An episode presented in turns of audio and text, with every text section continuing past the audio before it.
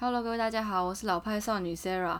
今天是我们的第二季的第一集，也就是总共第五十一集。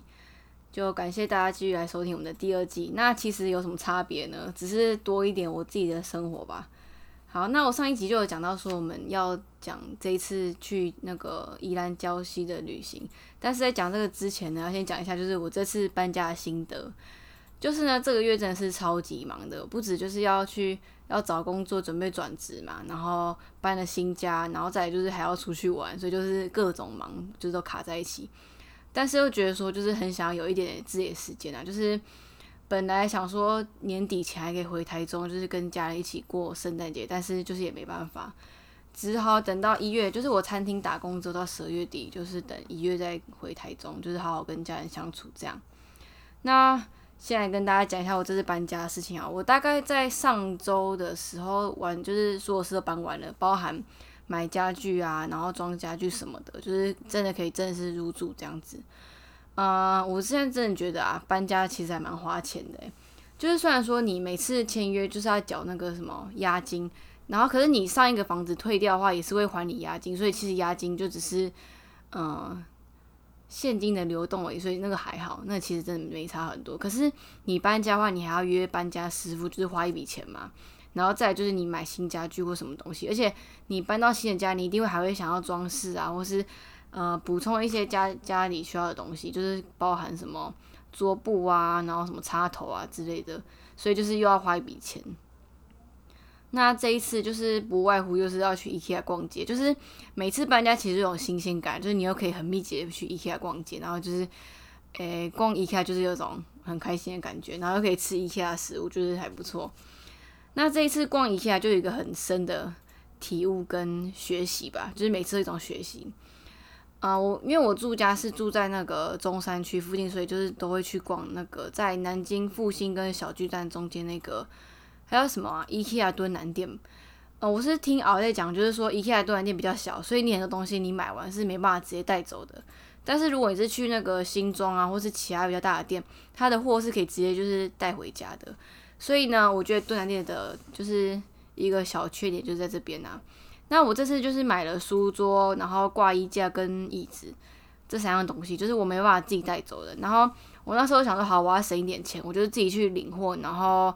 坐电车回家，因为你如果搭电车一趟到中山大概两百多块，可是如果你 IKEA 他们就是有他们有呃在帮你送货嘛，可是他是依照你买的金额去算那个运费，那我买的金额到算成运费大概五百多，然后电车只要两百多嘛，我想说那我就省一点钱，我就自己去领货，大概是这样。殊不知呢，就是这件事让我学习到一件事情，就是说你有时候让人家赚一点钱，然后换来的是很大的方便，这是。这不是嗯用钱可以去衡量的事情，就是你干脆就让他赚，还比较省事。就是我觉得你长越大，有时候就像你为了嗯，像我之前提过嘛，你花钱去搭高铁买那个时间，其实诶就是省钱，不是说是都一定要那么省，就是要看你衡量的事情啊，大概是这样。那我这次为什么觉得体体悟很深呢？就是。我那时候领完货，而且那个敦南店的提货区是在它的呃商场的后面，所以等于说你买完东西之后，你要提着一大堆东西到后面去领货。因为我就只有书桌是在后面领，那我一领完书桌，然后那个先生就说：“诶，这书有点重哦。”我说：“好，没关系，我就叫电车这样。”然后结果我叫电车之后，电车跟我说：“我这样算小型搬家，所以他除了车资之外，还要再加五百块。”就等于说，我我根本不知道这件事情哦，我是这次叫健身我才知道说原来还有分小型班这种事，所以等于说我车资再加搬家费用等于七百多，那我还不如让 IKEA 送，对吧？你懂吗？就这种感觉，我觉得超不爽的。我就直接又回去叫那个帮我搬货的人，然后就跟他说我要直接运送，所以叫他把我全部收回去。然后我走一趟回去那个柜台，然后跟他说叫帮我寄这样子。所以呢，这件事让你需要说，有时候就是让他赚钱一下，其实是方便很多。而且，我真的觉得一下真的超夸张的。他帮你搬家，对不对？他搬到一楼是五百九啊。如果你家住三楼的话，他一层楼是算七十七十九块样子。就是你住越高，他搬你搬上去要越贵，除非你有电梯啊。所以就觉得真的是超级不划算。因为我住住六楼，就真的是你如果加上去真的超贵，所以就跟他说不用，就上上一楼就好。而且这件事就是很刚好，我爸来台北，然后我爸就直接他就直接跟我说他帮我搬，就觉得真的是非常感动。他那天就是他来台北，然后就故意就是再多留一天，就是帮我搬家，就是很感动。所以就是上礼拜二的时候，他就是特别早上来我家帮我搬家，然后从一楼搬到六楼，这样东西真的很重，而且我一个人一定搬不动。然后他就是他帮我搬，而且他就是顺便留下来帮我装我的书桌跟那个衣架，这样。我一开始跟他说不用了，不用了，不用帮我装，我自己再慢慢装就好。然后他又说他帮我装的话，可能一个小时就装完，那我自己装可能不知道装了几个小时。就是很感谢我爸，就是还来帮我搬家跟装家具。因为就是在装家具的时候，就发现一件另外一件我想要跟大家分享的事情，就是 IKEA 的一些很荒谬的事情。你知道他不是给你附那个说明书吗？然后还给你一个材料包什么的，就是他就算给你那说明书，你还是会装错。你就是就是整个，我觉得装那个真的很困难。而且啊，我真的不懂为什么 IKEA 的那个螺丝比较统一一种款式就好了。它就是各种螺丝，而且它的说明书还给你两个螺丝，跟你说哪个是对，哪个是错的，因为很容易看错啊。它的长相长超级像的。它它嗯，我说两种螺丝是说，它有一种是你用电动的锁，然后另外一种是用你用手动的锁，你就觉得很奇怪，你为什么不要同一种就好了？然后不是很省事吗？超级奇怪，而且它的手动锁就是我跟我爸整个笑歪耶。它有一个地方锁是没办法三百六十度转的，就是大家要自己想象一下，它就是中间卡一个柱子，你一定要转到两百七十度，然后拿起来，然后再转，重新再转一次。就是为什么不要人性化一点，让你三百六十度一次转完就好了呢？真的是很荒谬。所以我觉得 IKEA 它虽然很便宜，可是它东西真的不是材质到这么好，它就是一个方便然后便宜啦。就等于说，其实你每次搬家很有可能就只是一直淘汰那个家具，又要重新买，大概是这样。但是呢，我觉得 IKEA 的呃有个基本就是它的其实美感是有一个基础的，就是你再怎么买也不会丑到哪边去，大概是这样。好，接下来呢，就是今天的另外一个主题，就是我上个上个礼拜跟敖一起去宜兰礁溪玩两天一夜。那这一次为什么要去宜兰呢？主要是就是我们要先提早庆祝圣诞节之外，还有庆祝我们交往，就是到某个阶段这样子，就是一个很快乐的小旅行。虽然就很忙，可是还是觉得就是偶尔这样。难得可以出去玩，就是很不错。可是如果你是台北的听众，或是你有在看新闻的话，就会知道台北就是台北、基隆跟宜兰根本就是每天都在下雨的状况，就真的超夸张的。现在的状况就是你只要看到太阳就觉得是奇迹耶，整个下雨下到一个，我真的觉得很痛苦。就是我其实不讨厌雨天的人，可是如果这样一直下雨的话，就是你不撑伞也不是，啊你撑伞的话又觉得麻烦的状况。大概是这样，然后我们就是祈祷说，我们这次去宜兰不要下雨的原因，是因为这次是啊要自己骑车过去哦。就是你一般来说，你去宜兰的话，就是搭那个马兰客运嘛，然后走那个雪隧，应该是这样。就是好像呃车程大概一个小时之内就会到了吧。然后这一次就是我们上次有提到我们去那个乌来嘛，然后去乌来的时候，那个啊就有说他之前去那个宜兰的时候就直接骑那个北宜过去。骑北宜到宜兰郊区是什么概念呢？就是从北宜二段要骑到六段还是七段的。那六段七段是什么概念呢？就是要骑一个小时的车程哦。我从来没有坐摩托车坐一个小时诶，就是我坐客运坐到台东两个小时，我觉得嗯就差不多屁股要烂掉了。然后我真没有想过，就是呃骑摩托车一个小时什么概念。然后我想说，嗯，就我之前有提过嘛，我一直以为我是喜欢坐车的人，可是啊就很喜欢骑车。然后我也觉得那时候去乌来的时候觉得。还蛮好玩的，很好，你就骑车过去吧。然后呢，这次呢，在等到终于要去宜兰礁溪，我们一直还考虑说到底要不要去，因为就在下雨嘛。然后出发的时候是那种微雨，就是那种一点点雨，你其实不要穿雨衣，其实没差。可是因为我们要跑山路，所以就是还是穿了雨衣这样。然后呢，骑的途中就是越往山区，就是那个雨就越来越大。就它其实大不是那种。单位量不大，可是整体的密度很大，所以你骑的还是会湿。我们就是穿雨衣这样子。然后敖就跟我说，中间会有一个那个加油站跟 Seven 会停下来休息加油，然后再继续骑，然后路程大概一个小时这样。嗯，我觉得就是，嗯，哎，我要讲什么哦？你知道九弯十八拐是很有名的地方啊，然后我从来不知道，就很常听过这个地方是因为很危险，然后很多人那边出事嘛。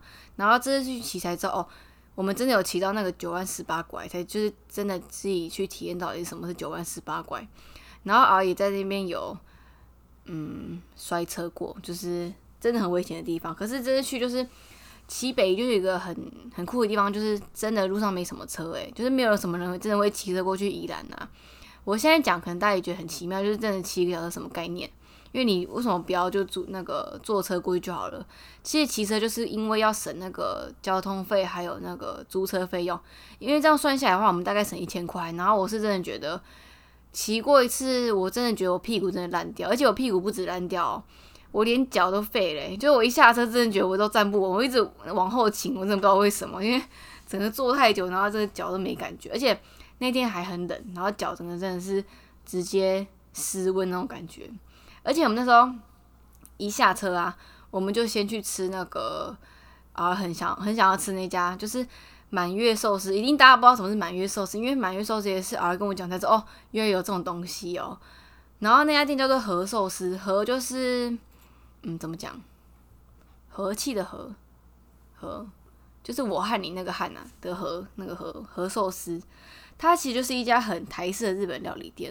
什么是台式日本料理店？就是台式日本料理才会卖和寿司，不是和寿司啊，满月寿司。满月寿司跟大家介绍一下，它就是我们一般吃到那个花寿司，它是外面包海苔嘛。那满月寿司它就是包蛋皮，蛋皮是那种一片一片去接那种蛋皮哦，所以它就其实是一种真的要去手工去做的寿司。然后蛋皮里面就是包芦笋，嗯，这家比较丰盛，它就是包芦笋、小黄瓜、杏仁。火腿还有美奶滋这样包起来的东西，嗯，大家如果有兴趣的话，可以去看我部落格，就是有照片啊，有图，就是可以你就可以知道什么是满月寿司。然后我是真的觉得啊，嗯，如果你是喜欢吃寿司的话，真的可以吃一下，因为它这是一个很台式的味道。就是如果你是你不用，它是杏仁，你知道啊？刚刚写纸要跟我说花生，而且我真的上网查过，我忘记跟你讲这件事，它真的是杏仁，而且我这么常在吃杏仁，我怎么可能吃不出来？还是杏仁，好，就这样。嗯，我是觉得就是它是很台式的日本料理。我我直接跟大家讲，我们点什么好了。我们还要点那个，嗯，过猫菜。过猫就是一种野菜类，然后它有撒那个花生粉跟柴鱼片。它这家店就是台式，我已经讲了三百遍了。反正它就是平价的日日料店。然后，诶，过猫菜这样好像八十元，然后我们两个人吃真的超大一盘诶。是两个人吃吃不完那种，我们还点了一份日式炸豆腐，我超级喜欢吃日式炸豆腐的，就是它对我来说是一种童年回忆吧。就是因为以前去吃日本料理店的时候，我爸都会点这个，然后就日本的炸的日本的炸物啊，就一种很妙的感觉，他们都会炸起来就不会让你觉得油耗味很重，它跟那种台湾的炸鸡啊或是咸酥鸡完全是不同流派的，就是完全不会油，而且日式炸豆腐它一定会配那个白萝卜泥。就叫萝卜泥啦，就整个就是很爽口这样。它一份六十块，有六大块，整个就超便宜的。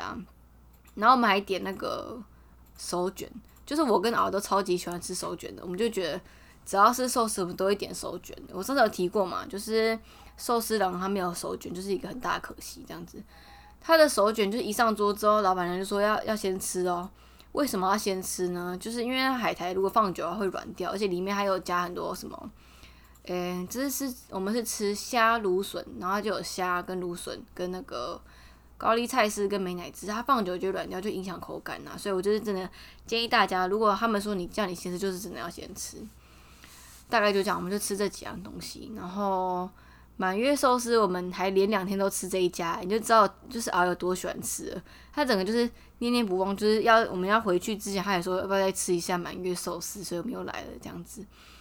诶，我是真的觉得蛮好吃，而且这种东西真的不是一般都吃得到。而且我觉得和寿司啊，应该是一家，呃，在地人才会吃的店。就是你在，因为它的那个外观就是普普通通啊，就是完全就不是那种，哦，它就是家庭式的日本料理店啊，所以也不是那种网络上会特别介绍，或是你在 IG 上会看人家打卡的。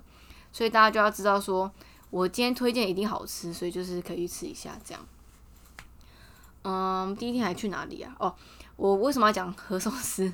就是因为我刚刚骑车完就超级冷，而且我那种冷到是我是打从心底的在发抖，诶，就是怎么讲，我会，我是应该是那天吃完喝之后，我整个就是，就是我整个就是抓着熬的手，然后觉得真的超冷，我每一步都是在颤抖，诶，后来我就直接跟老师说，我们就是要去泡汤这样。他就我们就马上 Google 随便一家觉得价格合理的那种汤屋。汤屋就是它是给你以以一个小时一个区间去计算，然后就是让你去泡汤。他的那个房间就是给你泡汤，没有其他作用，泡汤跟洗澡就这样。所以我们就是马上去查，然后就一家在那个礁溪转运站对面叫做山泉的汤屋，它是九十分钟，不知道多少钱呢？九十分钟是多少钱的？应该不到一千块这样子，然后就给你泡泡汤这样子。它是真的是温泉哦，因为我觉得还不错。而且去礁溪的话，当然要泡汤啊，哪次不泡汤？我们就马上就去泡汤。然后整个就这一次就让我想到说，我之前在京都的时候，跟大家介绍一下，就是如果以后出国的话，大家可以去去京都啊。你如果想要泡汤的话，最便宜的方式就是去那个车站对面京都塔的地下一楼，它那边有一个大众泡诶大众汤屋。它就是投币式，你就投币投币，然后就有个代币，就是直接去泡汤这样，就是很普通的汤屋，它不是给你什么可以看风景啊什么的，它就是汤屋。然后我那时候就是在京都，那个那天就是很幸运就有下雪。诶，我记得我好像是去那个清水寺下来，你知道那天是大雪纷飞诶，我自己一个人上去清水寺，整个是超级冷，而且我是冷到我在脚底还贴暖暖包诶，我一下山就直接跑去。泡汤屋，然后汤屋一出来就整个超级温暖的，完全不用穿发热衣的状况。所以这次去宜兰啊，我就想说，我们去泡汤一下就不会冷了。这样，因为那时候熬也蛮冷的，所以我们就去泡汤。然后真的，一泡完，然后熬就说他超热，他直接就是不想要穿外套。诶，我就说不行不行，因为我们等下就是在外面骑车还是要穿外套。可是是真的，一泡完之后，当天到晚上就是整个身体都暖起来。因为我是真的觉得，你只要让你的脚啊、四肢暖起来的话，就不太会冷。这样。就嗯，我还蛮推荐大家去山泉泡汤的，因为我觉得，诶，它是有那个靠窗户的，所以可以看到外面风景。然后水那个泡汤的那个品质跟那个整洁度，我觉得都还不错啊，就是一种，嗯，应该说我最重视就是整洁度啊，所以它其实是还蛮干净又蛮新的，我蛮推荐大家可以去。而且哦，它的那个汤屋就一定可以让你洗澡嘛，它附的是那个上山采药的洗发乳跟。沐浴乳，对，所以就是还不错，大概是这样。嗯，我们那天就泡完汤之后很温暖，我们就是下一站就去南洋博物馆。南洋博物馆也是我一直还蛮想去，因为我就是蛮想要去看它建筑嘛。然后我就问啊，说他有没有来过，他就说有，他来过吹冷气。我就觉得真的超好笑，因为我之前我们去台南那一集，就大家可以回去听一下。我就问他说：“你有没有去过奇美博物馆？”他说：“有啊，他去拍过照。”我说：“那不算去过啊，你一定要走进去才算啊，就是你要去逛逛他的博物馆才算这样。”可是呢，我要很坦白跟大家讲，就是去这次去南洋博物馆，我也没有进去里面逛展览，就是因为他的特展跟他的那个常态展，我好像就没有很有兴趣。我就是我们也没有进去存钱，我们就去逛逛逛他那个他的店，然后去看他的建筑，就这样我们绕一圈，我们就出来了。然后那边是真的还蛮多人的，而且我是真的觉得南洋博物馆还不错。我觉得台湾有一个还蛮大的特色，就是现在各个城市都有自己的蛮有特色的博物馆或美术馆。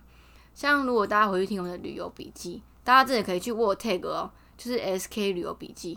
目前应该是有嘉义、台南，还有哪里啊？